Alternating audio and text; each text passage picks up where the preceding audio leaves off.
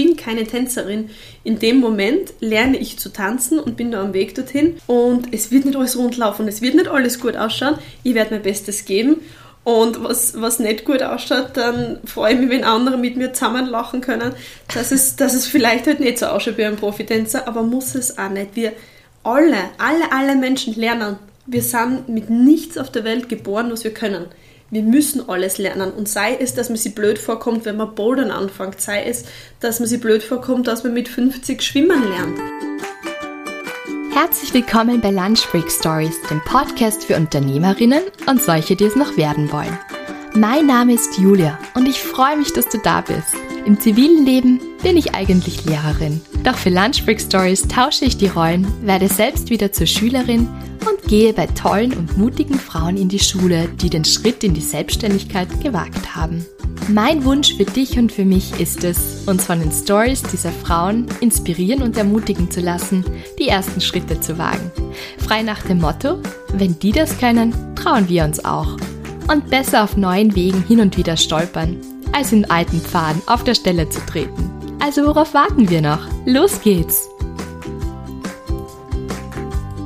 Hallo und herzlich willkommen zu einer neuen Folge von Lunch Break Stories. Ich liege eigentlich krank im Bett, aber diese Episode heute wollte ich euch nicht länger vorenthalten, denn heute sind große Neuigkeiten über meinen Interviewgast herausgekommen.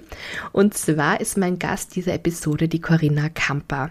Die Corinna ist Rennfahrerin, Moderatorin beim ORF und besitzt sogar ihre eigene Bootsführerscheinschule und heute Vormittag sind ganz große Neuigkeiten bekannt geworden. Und zwar wird sie 2023 bei den Dancing Stars mittanzen. Ja, und liebe Corinna, zuallererst möchte ich dir natürlich einmal herzlich gratulieren. Ganz, ganz toll. Ich werde fleißig für dich voten ab März dann. Und ich möchte mich auch bei dir bedanken, dass du Lunch Break Stories das erste exklusive Interview gegeben hast nach diesen Big News.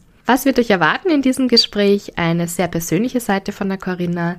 Wir sprechen über Mut, wir sprechen aber auch über zerplatzte Träume und wie die Corinna damit umgegangen ist. Also es wird sehr ehrlich, es wird auch sehr tiefgründig werden und ihr werdet die Corinna mal von einer ganz einer anderen Seite kennenlernen, abseits der Rennstrecke. Und ich möchte jetzt schon Danke sagen, Corinna, für dieses wahnsinnig coole Interview. Danke, dass du so ehrlich gesprochen hast, auch über Verluste in deinem Leben, wie es ist, sich selbst wiederzufinden nach einem zerplatzten Traum und einfach für die vielen, vielen tollen Learnings, die du weitergibst. Also ich glaube, dieses Interview ist einfach für jeden ein Gewinn, egal ob du jetzt gerade gründen möchtest, egal wo du gerade stehst in deinem Leben. Ich glaube, da kann man sich wirklich was mitnehmen von diesem Interview und deswegen werde ich jetzt auch gar nicht weiter quasseln, sondern sagt, Bühne frei, Mikro frei für Corinna Kamper. Ja, hallo Corinna, ich freue mich irrsinnig. Und für alle, die dich jetzt noch nicht kennen, na, es kennt dich, glaube ich, mittlerweile fast jeder. Spätestens jetzt, haha, seit dem Announcement mit den Dancing Stars kennt dich absolut jeder in Österreich.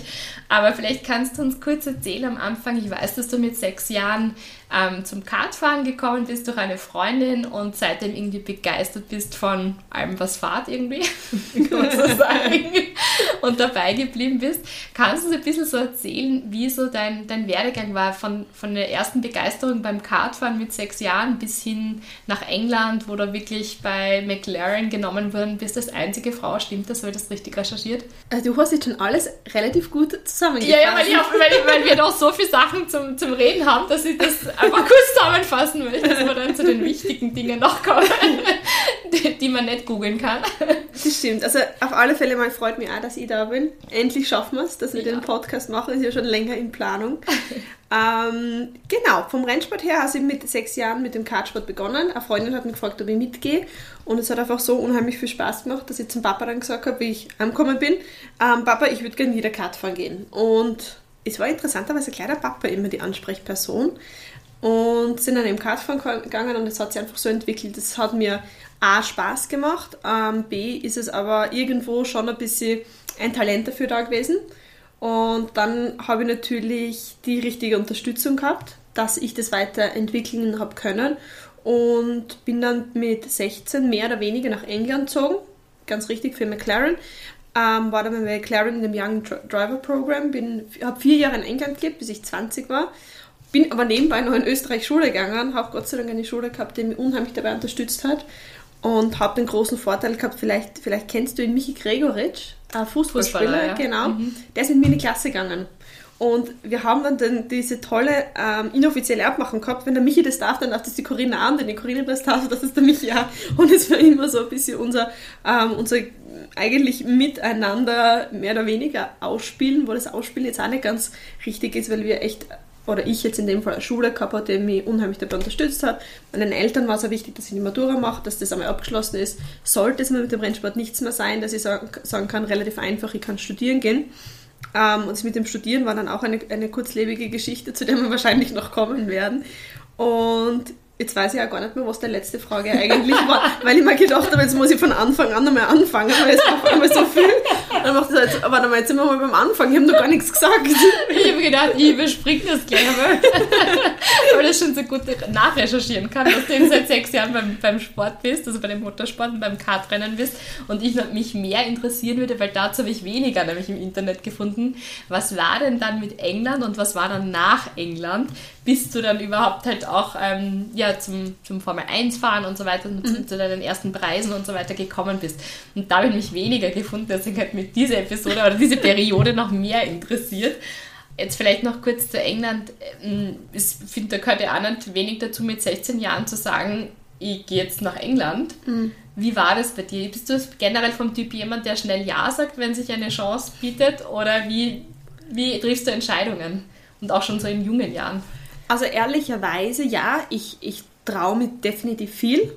Ähm, zu später noch mehr, aber es ist ähm, hoffentlich später dazu mehr. Mit 16 glaube ich, ich bin einfach meiner Emotion gefolgt und meiner Passion. Äh, für mich hat es da nicht wirklich so einen Punkt gegeben, wo ich mir gedacht habe, was mache ich da gerade oder mache ich gerade das Richtige oder das Falsche. Ähm, meine Eltern haben das, wie gesagt, immer unterstützt und die haben gesagt, gut, die Schule machst du in Österreich fertig und ähm, die Schule in Österreich hat mir unterstützt. Und dann auf der anderen Seite war, war ich dann zuerst mit meinem Papa in England und dann haben wir auch eine, ähm, eigentlich ein Bed and Breakfast gefunden, weil Wohnung hätte ich ja nicht mieten können. Also ich war in einem Bed and Breakfast zuerst untergebracht und dann habe ich mir natürlich auch die Trainingsmöglichkeiten dort vor Ort einmal angeschaut. Das war noch vor McLaren eigentlich, bevor ich bei McLaren dabei war. Und dann war das echt so, dass, dass sie das einfach richtig angefühlt hat und da war nicht wirklich viel mehr zu entscheiden oder zu überlegen. Ähm, habe dann einen, einen englischen Freund ein halbes Jahr später gehabt, dann war das bei den Breakfast auch hinfällig. Der hat in einem Rennteam gearbeitet und somit ist es auch ähm, noch mehr in einer Hand gegangen. Habe ich natürlich auch früh erwachsen werden müssen. Erstens einmal, glaube ich, im, im, Sport generell ist es so, dass du relativ schnell reif sein musst. Also da gibt es jetzt halt, für mich war die Matura-Reise am Nürburgring. Also da habe ich mein, mein, mein, einfach ein Rennen gehabt. Ich habe nie eine Matura-Reise gehabt. Bei mir hat es auch nicht viel Freundschaften gegeben, zwar die auf der Rennstrecke, ähm, aber das ist einmal relativ, wie sehr das Freundschaft dann ist, wenn du gegen sie fährst und wenn du schneller bist als sie. Und, oder Fortgehen oder Alkohol, also die ganzen Sachen hat es für mich jetzt in diesem Ausmaß nie gegeben. Aber da ich nicht gewusst habe, weil ein paar Mal bin ich schon gefragt, ja, ist dir das nicht abgegangen? Ich weiß ja nicht, was mir abgegangen ist. Ähm, auf, der anderen Seite, auf der anderen Seite kann ich sagen, ich habe ich hab meinen Traum verfolgen können in der Zeit. Und deshalb war das irgendwie nie so eine, eine große Entscheidung, ziehe nach England oder nicht, weil es einfach für mich klar war, ich bin eben seit meinem sechsten Lebensjahr im Motorsport, zu dem Zeitpunkt war ich zehn Jahre lang im Motorsport und für mich war immer klar, das, das bin ich und ich mache jetzt eigentlich nur das, was ich bin. Und mhm. deshalb war es gar nicht so eine große Entscheidung irgendwie. Aber das ist eine interessante Frage. Jetzt habe ich doch einige Podcasts schon gehabt oder ähm, Fragen, aber das hat mich nie irgendwie so gefragt. Siehst du, das ist die lange Einleitung, um zu dem Punkt zu kommen. ja, genau. Also, das, also mit England, das war dann mit 16 Jahren relativ klar. Und ich glaube eigentlich auch mit diesen, ihr mit 20 Jahren dann mit dem Rennsport aufhören müssen. Mhm. Ähm, einerseits war es so, dass ich einen Vertrag angeboten bekommen habe, wo die gesagt haben, Corinna, wir wollen mit dir in die Formel 3 fahren, habe dann auch Testtage gehabt. Und dann war aber für mich, also die Testtage mit dem Team und ich haben nie dann ein Geld gesehen. Weder das Team noch ich. Und schlussendlich sind die einfach mit dem, mit dem Geld untergetaucht oder das Geld hat es nie gegeben. Das, das weiß man nicht, das war vertraglich auch abgezeichnet. Mhm. Aber natürlich alles von vorn bis hinten gefälscht. Und bis wir da drauf gekommen sind, war es aber zu spät in der Saison, da war es irgendwann im April oder so. Okay, wie bist du dann damit umgegangen? Das ja, muss ja recht enttäuschend gewesen sein, oder? Oh, das war schwer. Das war schwer. Ja. Ähm, für mich war es mit 16, wie gesagt, habe ich jetzt gerade vorhin, das bin ich. Wenn du da denkst, mit meinem sechsten Lebensjahr, da bist du ja Kind. No, mhm. Nicht einmal wirklich, noch nicht einmal ein Kind. Also du kannst gerade so gut wie äh, mehr oder weniger selbstsicher gehen. Und habe mit 20 Jahren hat es dann geheißen, so, das war's mit dem Rennsport, weil es natürlich sehr kostenintensiv ist. Du bist von Sponsoren abhängig, egal wie gut du bist. Du mhm. brauchst die richtigen Connections, du brauchst das Geld. Und ich war weg. Also war ich 14 Jahre lang und ich meine, du als Mama verstehst es dann gut, was passiert von deinem sechsten Lebensjahr bis du 20, bist du, du bist ja noch, äh, nicht falsch verstehen, kein wirklicher Mensch mit Sex, du wirst, äh, ich glaube, nie im Leben so geformt, wie eben, sag jetzt mal, bis du 18, 19, 20 mhm. oder sogar 30 eigentlich bist, bis du immer sagst, okay, das ist ungefähr das, was ich im Leben machen möchte. Aber in der Zeit passiert ja so unheimlich viel und es hat jeden Tag für mich Rennsport gegeben und dann war das von einem auf den anderen Tag vorbei was ich zuerst nicht wirklich ehrlicherweise verstanden habe. Ich dachte, das, das, das geht nicht, das gibt's nicht. Ähm, war aber tatsächlich so und war es gewohnt, irgendwo aus dem Koffer zu leben. In der ersten Zeit, wo ich es nicht ganz wahrhaben wollte, habe ich schön gefunden, ein Zuhause mal zu haben. Einmal wo daheim zu sein und nicht nur aus dem Koffer zu leben. Aber ehrlicherweise habe tue mir bis heute damit schwer, dass es vorbei ist, weil ich Jetzt bin ich 28, das heißt, ich bin acht Jahre ohne Rennsport. Das ist immer die Hälfte der Zeit, was ich im Rennsport eigentlich mhm. war. Und ich meine, ein bisschen, ein bisschen Hälfte würde jetzt nicht ganz Sinn machen, wenn man sagt 14 Jahre, 8 Jahre. Aber ich habe ja später dann noch Testtage gehabt und war halt nicht mehr so involviert im Rennsport, aber habe noch immer ein bisschen was gemacht. Und ähm, das war für mich sehr, sehr schwer zu akzeptieren, dass was ich von mir kenne oder was ich bin, bin ich doch nicht und habe eigentlich eine ganz neue Person finden müssen, weil mir immer klar war, ich habe das selbstverständlich genommen. Für mich war selbstverständlich, ich werde Rennfahrer, ich bin Rennfahrerin, ich werde Rennfahrerin sein und es, es gibt keine andere Corinna. Es gibt die Corinna mit Benzin im Blut, aber sonst gibt es nichts. Und habe mir eigentlich neu finden müssen oder generell einmal drauf kommen müssen, wer ich bin. Und Formel 1-Fahrer geht es angeblich gleich, ähm, dass sie, wenn sie in der Formel 1 in dem ganzen, man sagt, der Zirkus wirklich drinnen ist und wenn ihr mal aus dem Leben dann rauskommt aus diesem Zirkus, gibt es ähm, das Hörbuch von Jensen Button, habe ich mal angekönnen, er hat gesagt, er hat ähm, Rechnungen zahlen müssen, er hat Wäsche waschen müssen, er kochen müssen. Das alles hat er nie gehabt, weil er halt von Kind auf in dem Rennsport war und eigentlich immer so irgendwo begleitet und getragen wurde. Und dann auf einmal musst du auf eigenen Füßen stehen. Und das ist selbst für mich in dieser mehr oder weniger kurzen Zeit ähm, war schwer und war ist auch heute, und das kann ich ja ehrlicherweise noch sagen, schwer für mich zu akzeptieren, unter Anführungsstrichen, ich bin keine Rennfahrerin mehr, weil wie kannst du sagen, ich bin Rennfahrerin, finde ich, wenn du wirklich professionell in dem Sport bist. Aber ich sehe mich trotzdem noch so. Also es, ist, es hat sich irgendwie an meiner, an meiner Einstellung dazu zum Rennsport ja an und für sich nichts geändert. Aber ich bin es ja nicht mehr. Also ich sitze nicht mehr regelmäßig in, ein, in einem Rennauto. Und muss er ehrlicherweise sagen, ich hadere irgendwo trotzdem mit dem Schicksal und eigentlich bin ich für verschlossene Türen und Türen, die wieder aufgehen, bin ich eigentlich an und für sich sehr dafür, aber damit, dass einfach mein, mein, trotzdem mein Lebenstraum, den Traum, den ich wirklich hatte, ist halt nicht aufgegangen. Und irgendwo habe ich da einfach ein Vertrauen an das Schicksal, dass es einen gewissen Grund dafür gibt. Und es passt auch so, wie es ist, aber es wäre gelogen zu sagen, es tut nicht weh. Mhm. Verstehst du irgendwie so den Unterschied? Verstehe so? total, verstehe total. Also ich glaube auch, dass, dass, es immer Sinn macht, warum manche Dinge auch so geschehen. Und vielleicht kannst du es erst in ein paar Jahren sagen oder erst später. Mhm. Und es haben sich ja dadurch auch viele neue Türen auch für dich ergeben. Und ich denke mal, du hättest das sicher nicht gedacht, als 18-jährige Corinna, ich werde einmal bei den Dancing Stars mitmachen. Hat es, glaube ich, damals schon gegeben. Ja, ja auf jeden Fall, definitiv. Ja. ja. Äh, und, oder auch, dass du jetzt ähm, Kommentatorin bist oder Moderationen machst und all das. Also du machst ja so viele Sachen auch. Also das Rennfahren wird wahrscheinlich immer ein Teil von dir sein und es ist eine große Passion und klar, wenn du das seit du sechs Jahre alt bist machst, dann ist das ein großer Teil von dir und über so einen prägenden langen Zeitraum. Aber du bist ja auch die Corinna, die ähm, segelt und Snowboard und Skifahrt und Skitouren geht und ähm, tausend Sachen macht, wo ich mir oft frage, Gibt es irgendwas, was du eigentlich nicht kannst? Und das wäre jetzt auch meine nächste Frage. Gibt es irgendwas, was du wirklich nicht kannst? Weil ich habe jetzt echt bei der Recherche mir gedacht, das ist ja Wahnsinn, was du alles machst und kannst und tust. Gibt es irgendwas, wo du nicht gut bist? Ich glaube Tennis. Na, ja, ich glaube, ich, glaub, ich, nein, ich, glaub, ich kann nicht Tennis spielen. Nein. Ich meine, ich habe einmal natürlich als Kind einen Kurs gemacht. Ich glaube, jedes Kind muss das mal durchmachen. Ja. Aber Na, Tennis, glaube ich, kann ich. Ich stelle mich wirklich ehrlicherweise nirgendwo blöd an. Ich habe jetzt letztes Wochenende, waren mein Freund und ich haben gesagt, wir gehen mal Einrad fahren.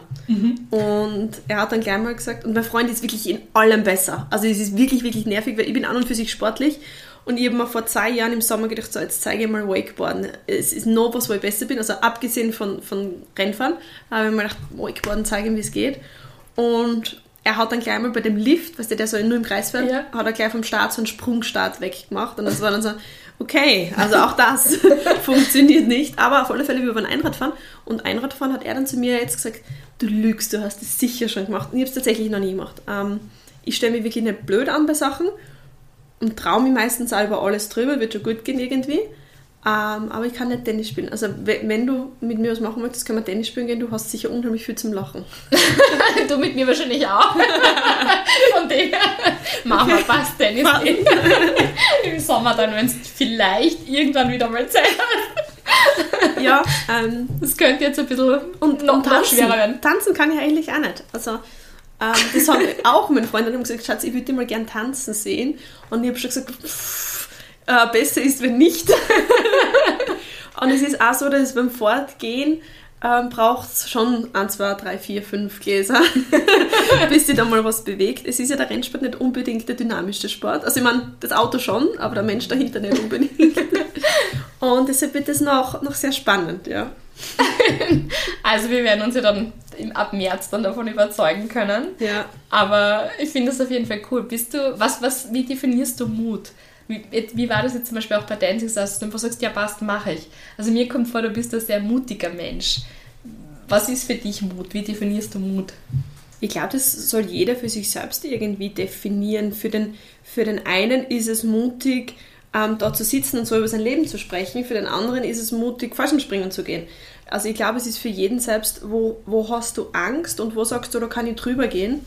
Ich finde aber prinzipiell, dass wir uns alle miteinander viel, viel zu ernst nehmen. Dass wir, wenn ich jetzt, ähm, sagen wir mal bei Dancing Stars, was hoffentlich nicht so ist, weil ich einfach ähm, mich gern vorbereite und, und ähm, wie soll ich sagen, äh, schon sehr perfektionistisch bin. Also wenn ich eine Sache mache, ich glaube, das ist am einfachsten, ohne dass es jetzt irgendwie sich fast ungut angehört. Entweder mache ich was ganz oder gar nicht.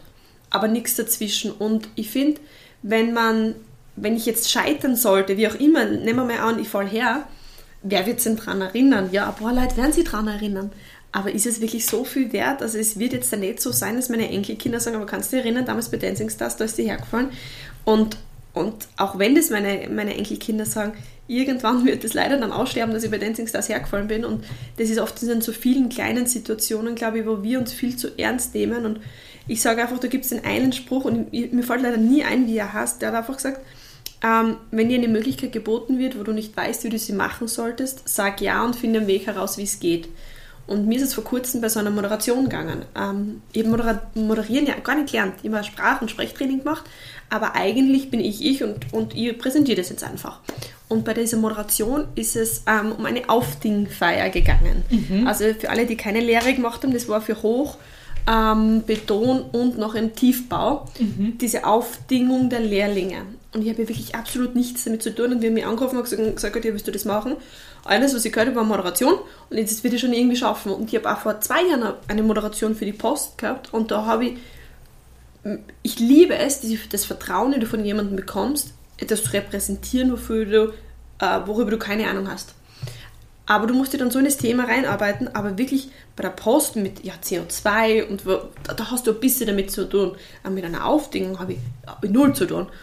Und da war ich unendlich nervös, weil es nicht mein Thema war und ich mir eigentlich dort null auskenne, musste aber vorn durch den Abend führen ähm, vor, ich glaube es waren ungefähr 200 Leute und so tun, als würde ich mich auskennen. Und ich habe ein bisschen was natürlich recherchiert, aber es ist wie gesagt nicht mein Thema und ich habe mir dann einfach gedacht, es wird schon gut gehen und wenn es nicht gut geht, dann werden nicht, äh, wird es nicht auf meinen Grabstein umstehen und sie werden dann sagen, naja, das war halt vielleicht jetzt nicht so was. Aber was passiert in Wirklichkeit? Ich finde nur, wenn man was macht, macht man es entweder ganz oder gar nicht. Und ich habe mich wirklich auf diese Moderation vorbereitet. Es ist eben nicht schief gegangen. Und wenn es schief gegangen wäre, was passiert? Ähm, und das ist auch das Gleiche, was ich mir jetzt bei Dancing Stars denke. Ich kann nicht tanzen, ich werde mein Bestes geben. Und wenn es nicht aufgeht, ja, was soll ich machen? aber ich habe dafür mein Bestes gegeben und, und Mut. Ich denke mir immer, ähm, mein Freund hat einen schönen Spruch, der immer sagt, was soll sein, wenn nichts ist. Und jedes Mal, wenn wir auch Skifahren gehen und ich mich über irgendwas nicht drüber traue, sage ich mir den Spruch, also er würde mir da nie irgendwo hindrängen, aber ich sage dann immer selber, was soll sein, wenn nichts ist. Und dann geht es natürlich meistens auch gut. natürlich hat es mich schon mal ein paar Mal gescheit aufzwirbelt, aber das gehört jetzt in dem Fall dann auch dazu. Aber ich denke mir immer so, was soll passieren und, und Angst vom Leben zu haben, ist auch nicht der richtige Zugang. Also ich habe vor vier Jahren eine Freundin verloren an einem Unfall, die mir mitgegeben hat, unser Leben ist nicht unendlich. Wir werden da eine gewisse Zeit haben und so, so kitschig es sich anhört, ich glaube, jeder hat irgendwo einen Stempel. Möglicherweise ist beim einen früher, beim anderen später, das können wir nicht beeinflussen und das können wir wirklich, ich habe einen Freund gehabt, der ist wirklich aus einem gesundheitlichen ähm, Faktor mit 22 Jahren einfach verstorben beim, beim Umziehen.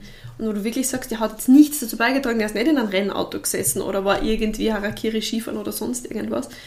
Und ich würde jetzt da, zum Beispiel, kennst du die, die, die Fallschirmspringen gehen und dann so, so, so segeln? Weißt du, wie man? Also ja, die, ja, ja. Wie heißt es? Wing, Wingsuit-Pfleger, so irgendwie? Ja, ich glaube. Also, also es gibt ja wirklich Sportarten, wo du sagst, das ist gefährlich. Rennsport an sich, natürlich, ich würde jetzt einmal sagen, du forderst das heraus. Es ist gefährlicher womöglich als, äh, keine Ahnung, spazieren gehen. Aber wie viele tun Mountainbiken und was passiert beim Mountainbiken? Also beim Mountainbiken passiert definitiv mehr als beim, beim Rennfahren, weil du einfach viel mehr dann nur ausgesetzt bist. Rennsport ist ja an und für sich äh, fast ungefährlich, ist jetzt nicht, nicht zu viel, aber du hast einfach schon so eine Sicherheit, die dich umgibt, die du jetzt zum Beispiel beim Mountainbiken bist ja komplett dem ausgeliefert.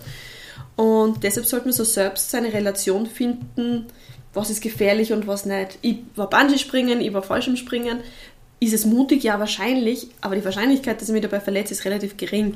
Und deshalb einfach generell Mut zum Leben haben, weil irgendwie, ich habe, ich würde nicht sagen, ich habe Angst, was zu versäumen, aber ich würde keine Chancen unausgelassen möchten mögen, mögen möchten. Unausgelassen lassen. Ja, eben, es war zu viel lassen. Ich möchte keine Chancen unausgelassen lassen. weil, ähm, weil ich Angst habe. Das, das wäre schade. Das wäre einfach schade drum, was, was man alles erleben kann, was man alles machen kann, wenn man einfach Ja sagt. Ist das was, was du von deinen Eltern mitbekommen hast oder ist das was, was du auch durch den Sport gelernt hast, so dieses aufstehen, weitermachen und meine Güte hat mir jetzt nicht umgebracht, jetzt mache ich weiter. So. Ich glaube, es ist sicher beides. Auf der einen Seite, du brauchst, also du brauchst die Eltern dazu. Ich habe mit meinen Eltern halt wirklich viel, meine Eltern waren meine besten Freunde, die waren bei mir bei jedem Rennen dabei. Deshalb bin ich ein ziemliches Spiegelbild meiner Eltern geworden. Also sicher in der Hinsicht brauche ich meine Eltern, die diese Einstellung prinzipiell haben. Aber ich habe im Rennsport viele Rückschläge gehabt und es seien es, seien es jetzt Unfälle, sei es ähm, Sachen, die ich selber verbockt habe, ganz einfach. Und du lernst daraus, dass, dass nichts passiert in Wirklichkeit. Ja, es wird vielleicht immer zum Lachen sein, es gibt, es gibt Sachen, wo ich heute noch um drei in der Früh wach liege und, und mich schäme, wo sich wahrscheinlich sonst keiner erinnert. Und das wäre zum Beispiel eine, jetzt kann ich es dir mal sagen, ich war in, ich glaube es war Ungarn, auf irgendeiner Rennstrecke war ich. Ich glaube es war Ungarn. Und dort wollte ich mit dem Quad, also was ist das mit so einem ja. Vierradler, ähm, mein Team hat ein Quad gehabt und ich wollte die Strecke abfahren. Und ähm, als ich die Strecke abfahren wollte, war dort ein Schranken und der war zu. das habe ich aber nicht gesehen.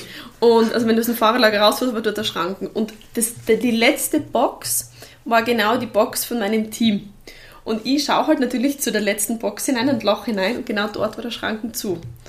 Und ich bin drüber katapultiert. Also ich bin ja relativ schnell gefahren und cool wie ich bin. Gell? Also es ist junge, also noch junges Mädel, ich bin noch immer jung, aber noch jünger. Und natürlich war ich die Lachnummer Nummer eins. Es sind aus dem Fahrerlager, es war nämlich schon Abend, das heißt, man hat es richtig gut gehört, es ist kein Auto mehr gefahren. Alle sind aus die Boxen raus und sehen die Corinna neben einem Quad liegen. Und das sind so Dinge, über die mir wirklich, wirklich lange peinlich waren, weil dann liegst du am Boden und du denkst ja schon, aber wenn ich mir jetzt weh dann habe, das ist jetzt richtig peinlich und du hörst schon alle lachen und denkst so, scheiße, scheiße, scheiße. Und solche Sachen sind mir halt wirklich peinlich. Ich weiß ja nicht, ob einer davon noch jemals mal dran gedacht hat. Also für mich, jetzt muss Gott sei Dank jetzt vielleicht wieder. Jetzt vielleicht wieder, das kann sein. Aber Nein. auch wenn es so ist, dann habe ich mhm. einen Lacher für den gesorgt, oder? Und ich denke mir, es hat mich nicht umgebracht. Ähm, es ist mir jetzt Gott sei Dank nicht mehr peinlich. Zu dem Zeitpunkt hätte ich vom Erdboden verschluckt werden können. Ähm, aber du, ich habe die Menschen zum Lachen gebracht und auch wenn jetzt wieder wer dran denkt, dann you're welcome. Ähm, ein Grund mehr, dass man, dass man wieder ein bisschen zum Schmunzeln kommt. Und wie gesagt, und wenn es nur das ist und wenn es nur irgendwas Blödes ist, was dir passiert, vielleicht ist es dir peinlich, aber die anderen haben was zum Lachen. Also, und das finde ich auch schön. Das sind auch, finde ich, sehr ehrliche Momente, wo man, wo man sagt, man darf ja auch, man muss nicht perfekt sein. Also dieses, ich, ich habe gerade vorher gesagt, ich bin ein Perfektionist, aber dieses ewige Perfektionismus im Sinne von, ich muss genau das sagen und ich muss genau das entsprechen und ich muss ähm, zum Beispiel, man darf ja gar nicht mehr, also so, so, so hat man die Wirkung als überhaupt als Frau, man darf jetzt nicht mehr nicht perfekt gestylt sein und man muss so ausschauen, man muss immer überhaupt gut drauf sein. Und ich liebe diesen Spruch, ja Corinna, lach einmal. Also da komme ich wirklich zum Lachen, wenn mir zu mir sagt, lach einmal, das hasse ich. Das gibt nichts Schlimmeres. Es gibt Tage, wo ich nicht gut drauf bin und es gibt Tage, wo ich, wo ich mich nicht schön fühle und mich dann auch nicht schminken würde oder sonst irgendwas. Und ich glaube, dieses nicht so runde, sondern dass wir alle ein bisschen eckig sein können, macht einen auf der anderen Seite sympathisch, ähm, auch nahbarer. Aber du bringst dann andere Menschen, glaube ich, generell mehr zum Lachen, weil du sagst, hey, ich bin ich und ähm, ich tue mein Bestes. ich versuche ich zu sein, aber ich kann auch tollpatschig sein und ich kann auch möglicherweise missgelaunt sein oder so wie mein Papa eben ist, der, der einfach äh, ein unheimlich tollpatschiger Mensch ist und wenn wir auch oft sehen, wie er sich bewegt und uns nur denken, bitte, bitte tu dir nicht weh. Ähm, aber wo, wo meine Mama und ich dann wirklich teilweise lachen müssen, wie er lustig stolpert und wie er sich bewegt. Ja, es ist nicht perfekt, aber es, es macht dann Menschen auch eigentlich perfekt auch, weil er, weil er nahbarer ist. Ich finde auch, und das ist authentisch. Und ich verstehe das voll, was du sagst mit dem Perfektionismus, dass man einfach gut sein will in einer Sache, dass man die, die Dinge, die man anpackt, dass man das gut macht.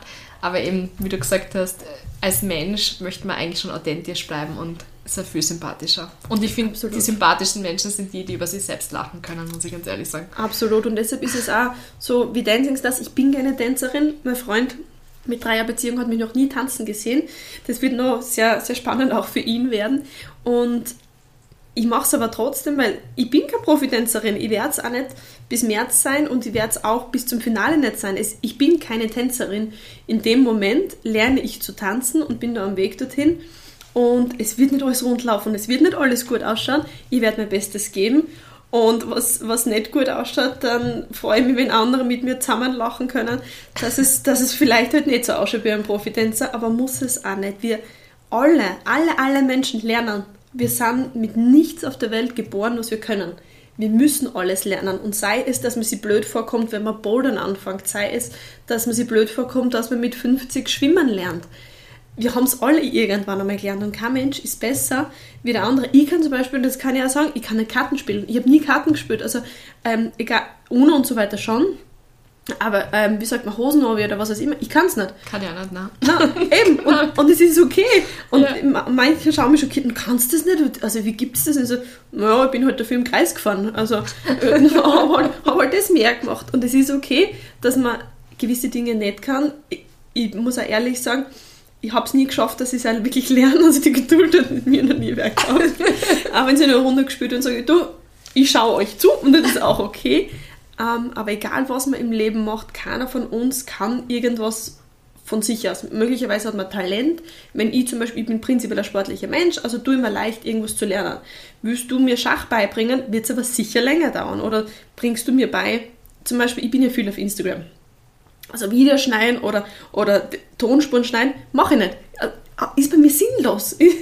Brauchen wir uns gar nicht hinsetzen. Ich könnte es wahrscheinlich lernen, aber wenn ich jetzt dir zum Beispiel was zeige, keine Ahnung, nehmen wir mal an, ich kenne mich dort aus bei Videoschneiden und ich zeige dir was, wirst du schneller verstehen als ich, weil ich absolut keine Ahnung davon habe. Und so hat jeder so irgendwo seine Talente und wenn du das Talent nicht hast, dann lernst du das halt. Und, und da sind wir alle viel, oder ich sage nicht alle, sehr viele sind da einfach viel zu schüchtern und ähm, überhaupt, wenn man sich ein Profi, zum Beispiel beim Surfen, ich, ich habe jetzt Surfen gelernt vor zwei Jahren und du kommst davor wie ein, wie ein Depp. Du bist dort im Weißwasser und stehst so gut wie auf einem Brett, das für eine Kuh gemacht worden ist, ohne dass du nicht, ja nicht runterfallst.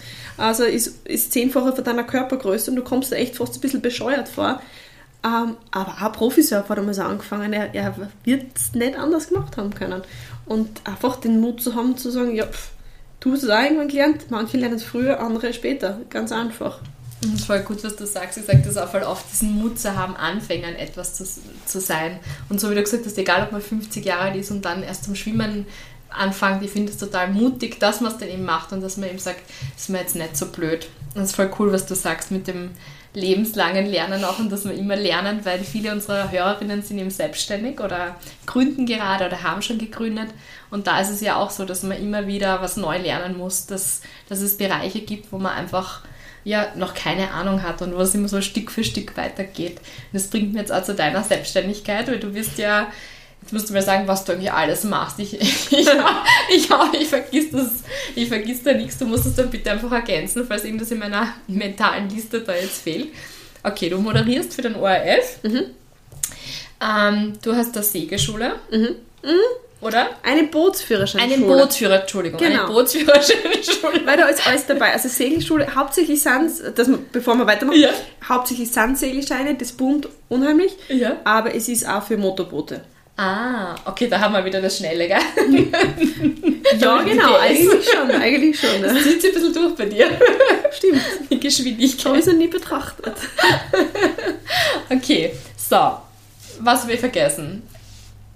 Moderation. Das war's Fragen. eigentlich. Das war's? Ja. Das sind so viele unterschiedliche Sachen. Ja, und du machst ja dann noch tausend andere Dinge auch noch. Von was? Irgendwelchen Parcours laufen bis zu eben Skitouren, ich glaube, jeden jegliche Sportart, bis auf Tennis haben wir gerade vorher gehört, machst ja. du gerade nicht. Ja. Aber sonst wirklich voll viel. Wie, wie hilfst du, also wie, was hilft dir dabei, das alles unter einen Hut zu bringen? Und wie kann man sich bei dir, das werden jetzt zu viele Fragen. ich notiere es mir momentan. Stoppen wir es einmal da und ich habe dann noch eine Frage. wie mache ich das? Ich, das ist jetzt eigentlich schwierig. Ähm, die Bootsführerscheinschule, da bin ich selbstständig. Das heißt, ich kann mir meine Termine ja selbst einteilen.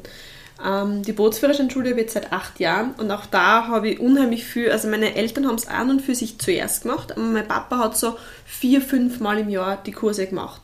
Und der hat dann immer so eine dicke Mappe ausgedrückt und hat es den Kunden immer gegeben und ich habe dann irgendwann gesagt, ähm, nach dem Rennen von Papa, ich da ein bisschen und habe einfach geholfen und es hat mir Spaß gemacht und dann irgendwann habe ich gesagt, wie wäre es, wenn wir ein bisschen digitaler wären, statt immer diese Mappe, also ich hatte wirklich die Zettel ausdruckt, das waren 200 Zettel und die Mappe extra beim Libro gekauft und hat das geheftet und was weiß ich. Und ich gesagt, wie wäre es, wenn wir einen Schritt weiter machen? Ich glaube, es wäre Zeit, dass wir das 40 Jahre alte Skript einmal überarbeiten. Und auch das war ein Lernprozess. Es waren dann Sachen dabei, wo der Papa gesagt hat, das wird nie funktionieren. Und das sind Dinge, die voll gut aufgegangen sind. Also, wo ich mich dann einfach auch durchgesetzt habe und gesagt habe, okay, das ist jetzt meine Bootsführerscheinschule und ich mache das jetzt. Und, und es ist jetzt was ganz anderes, als was die Schule damals war. Also ich biete jetzt die Kurse so gut wie monatlich an, seit Corona auch mit E-Learning und habe auch mit Zoom dazu lernen müssen. Also irgendwann muss halt jeder anfangen. Und du, du entwickelst dich ständig. Zu sagen, mit irgendwas zu beginnen und sagen, du bist perfekt, das geht nicht. Aber ich kann mit den Dingen, die ich jetzt gerade zur Verfügung habe, kann ich einfach perfekt sein. Für mich ist die Einstellung meiner Kandidaten gegenüber sehr wichtig, dass ich sage, du machst einmal im Leben einen Bootsführerschein und ich möchte, dass du das beste Erlebnis hast, dass du einen Kurs hast, mit dem du glücklich bist, dass auch wenn ich jetzt in der Hinsicht widerspreche ich mir vielleicht irgendwie selbst, aber wenn ich nicht optimal drauf bin, der ist nur einmal bei mir und ich möchte nicht irgendeine schlechte Laune, ich bin sehr, sehr schön schlecht gelaunt, das muss ich auch sagen, ähm, aber irgendwie an dem auslassen, weil ich weiß nicht, da ist meine, meine, mein Anspruch an mich selbst, dass ich jetzt sage, in, in familiären oder Freundeskreisen, die wissen, wenn ich zum Beispiel mit einer Freundin was essen gehe, ähm, die wissen, okay, heute bin ich ruhiger, ich bin wirklich eigentlich nie schlecht drauf. Ähm, aber beim Kunden oder bei Kandidaten, da sage ich halt wirklich, du machst das einmal und ich möchte, dass du das gescheit ähm, erlebst. So wie es für mich ähm, perfekt ist für jemand anders. Und die restliche Zeit, die ORF-Termine sind mehr oder weniger ähm, fixiert mit den Formel-1-Rennen, mhm. was halt ein bisschen blöd ist, weil ähm, generell ist es bei mir ja so, dass die Bootsführerscheinschule habe ich noch, noch eigentlich nach Menschen gerichtet, die tagsüber arbeiten. Das heißt, Bootsführerscheinkurse sind abends und Wochenends. Mhm. Formel 1 ist ebenso Wochenends. Mhm. Und somit ist eigentlich meine Woche voll, weil in der, oder nicht in der Früh, sondern tagsüber ist es ja für mich auch so, dass ich meine E-Mails habe, meine Telefonate habe ähm, und die ganze Vorbereitung, das, das ganze Bürokratische. Und am Abend habe ich dann die Kurse und am Wochenende habe ich dann Formel 1. Sollte es aber dann noch eine freie Zeit geben und die gibt es dann trotzdem, ist es für mich so, dass ich irgendwas machen möchte. Also ich bin generell, ich habe drei Katzen, die ich über alles liebe und ich, ich, ich freue mich, wenn ich heimkomme. Also das ist wirklich wunderschön. Ähm, ich bin aber jetzt kein Stubenhocker in dem Sinn, glaube ich. Das Nein, den, also ich glaube, den Eindruck erwächst du jetzt gerade bei niemandem. das hätten wir uns jetzt nicht gedacht. Nein, ich bin, ich bin aber mega gern zu Hause. Also das, und ich habe heute mir meinen 25-minütigen äh, Mittagsschlaf gegönnt. also die, diese, das gibt schon, diese Seite gibt es auch, aber mh, mm, es ist, glaube ich, wenn du in dem Motorsport aufwachst oder in jedem Sport, wo du immer irgendwo unter Bewegung bist und auch mit der Bootsführerscheinschule, du musst so flexibel sein und auch für Selbstständige.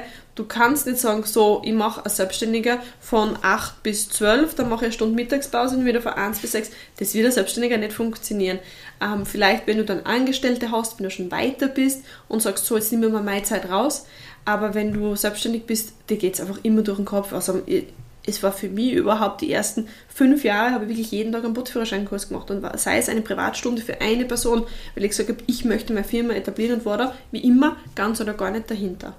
Und jetzt gibt es auch die Zeiten, wo ich sage, ich, ich kann nicht mehr, ich, ich kann nicht noch mehr machen. Und es war dann damals noch Rennsport so, dass ich einen Ausgleich gebraucht habe, dann ist, sind die Hindernisläufe gekommen. Mhm. Mit den Hindernisläufen ist der Ninja Warrior gekommen, weil die dann gesagt haben, möchtest nicht bei uns mitmachen. Da war der Ninja Warrior für ein Jahr relativ, also ein Jahr ähm, sehr spontan dabei. Und Tauchen habe ich seit, ich glaube, fünf Jahren. Dann habe ich den Tauchlehrer drauf gemacht, was für eine Überraschung jetzt wahrscheinlich für alle. Aber es hat mich einfach interessiert. Es war, es war jetzt gar nicht wegen Unterrichten, weil ich habe mir gedacht, ich unterrichte genug in der Bootsführerscheinschule.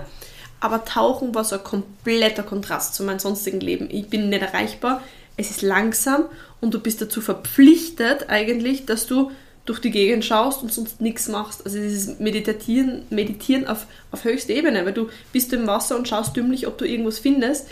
Und es ist wirklich bei mir so, dass ich die winzig kleinsten Sachen finde, weil es meine Beschäftigung ist und jeder sagt, wie siehst du die ganzen Sachen? Und es ist halt mein Tun unter Wasser, ich suche, ob ich was finde. Und es ist meistens immer sehr angenehm für meine Buddies, also beim Tauchen nennt man sie Buddies, die, die, die Menschen, die mit dir tauchen gehen, ähm, weil ich immer ganz viele Sachen zum Herz habe. Aber ja, ich, ich bin einfach, einfach glaube ich, abenteuerlustig und möchte einfach Sachen machen und bin, bin nicht so gut im Stillsitzen. Und deshalb ja. ist das irgendwie so. Den Eindruck habe ich auch. Das resultiert dann so irgendwie.